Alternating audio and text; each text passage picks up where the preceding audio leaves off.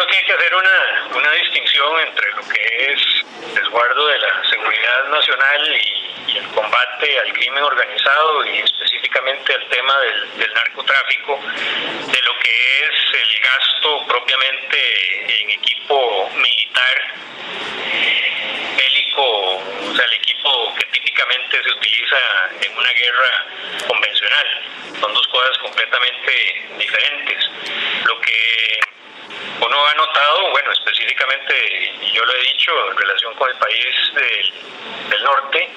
es que, se ha utilizado como, como pantalla o como justificación para invertir en, tanques de guerra y, en aviones de guerra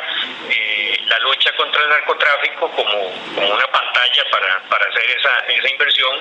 cuando está más que demostrado no es a través de ese gasto propiamente militar que se combate efectivamente el crimen organizado y el, narcotráfico,